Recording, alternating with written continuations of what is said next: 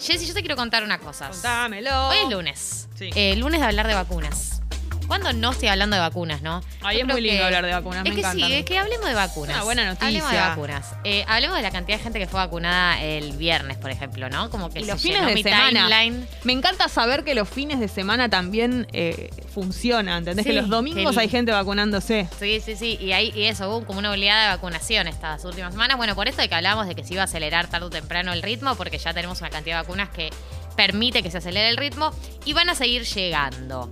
El día de eh, mañana, porque ya, ya partió el vuelo, pero vuelve mañana, eh, viene un eh, vuelo de, de Rusia con nuevas dosis de la Sputnik. En total son 500.000. Eh, en realidad van a llegar 100.000 de- del componente 1 de la Sputnik y 400.000 del componente 2. Recordemos que también, nada, hay un montón de gente vacunada con la primera dosis, que es como a lo que estamos apu- apuntando, pero que eh, se estira hasta tres meses. Es como que lo estiraron, bueno, hasta tres meses podemos esperar para la segunda dosis, pero bueno, eh, hay que empezar a vacunar con la segunda dosis también. Así que el vuelo que llega mañana de Rusia va a traer 100.000 dosis del componente 1 y 400.000 del componente 2. Qué bueno. Y además, ese vuelo trae el componente activo para empezar la producción local. Así que mañana llega el primer vuelo con componente activo, que es, es como la parte que viene de Rusia, para empezar la producción local, que es el resto, digamos, del proceso. Que es una gran noticia también, porque bueno, significa que ya está comenzando. Por otro lado, nos enteramos eh, eh, que el viernes la provincia de Buenos Aires porque viste que hace un tiempo se habilitó la discusión como si las provincias podían cerrar sus propios contratos por vacunas.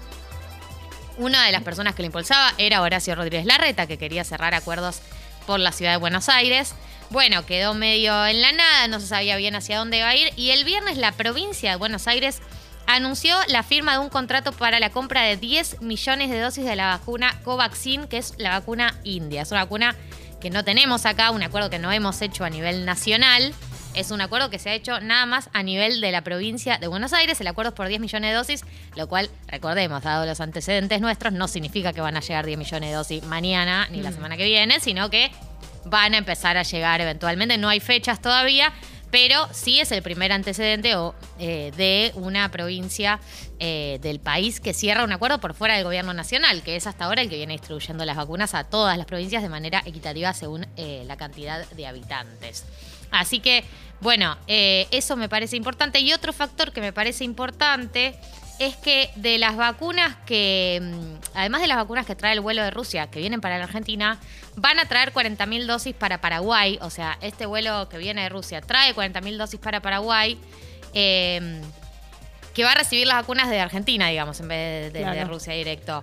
Eh, Paraguay en este momento está con récord de fallecidos y solamente recibieron 700.000 vacunas de las casi 9 millones que acordaron. O sea, es un país que tiene muy baja eh, el- la cantidad de vacunas que recibió con respecto al, al total del acuerdo.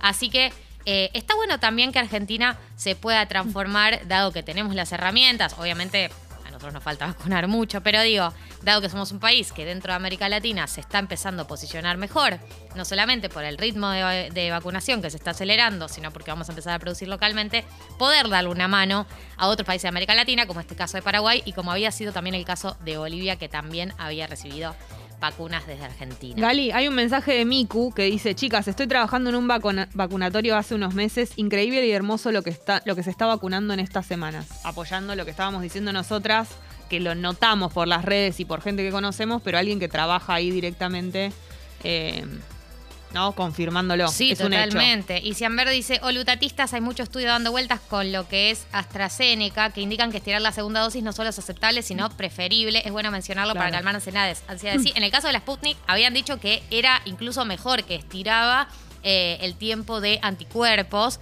eh, y por eso también se decidió estirar la segunda dosis. No solamente por el hecho de que el ritmo que podíamos sostener era un ritmo de abarcar mayor población dando la primera dosis, sino que Independientemente hubo estudios de eso, que confirmaron claro. que si estirabas eh, tenía aún más efecto aún.